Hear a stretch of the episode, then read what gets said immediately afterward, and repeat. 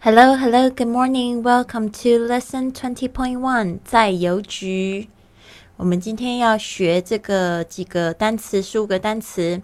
Number one, post office, post office，邮局，post office.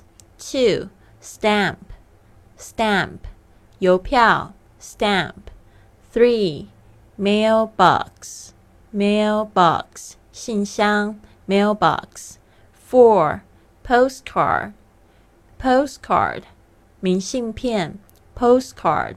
Five, envelope, envelope, 信封 envelope.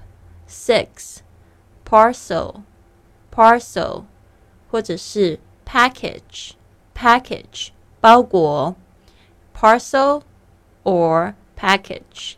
Seven, airmail, airmail 航空信 airmail. Eight, postage, postage 邮资 postage.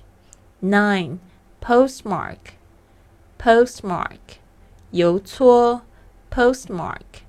Ten, scale, scale 磅秤 scale. Eleven, fragile, fragile 易碎的 fragile.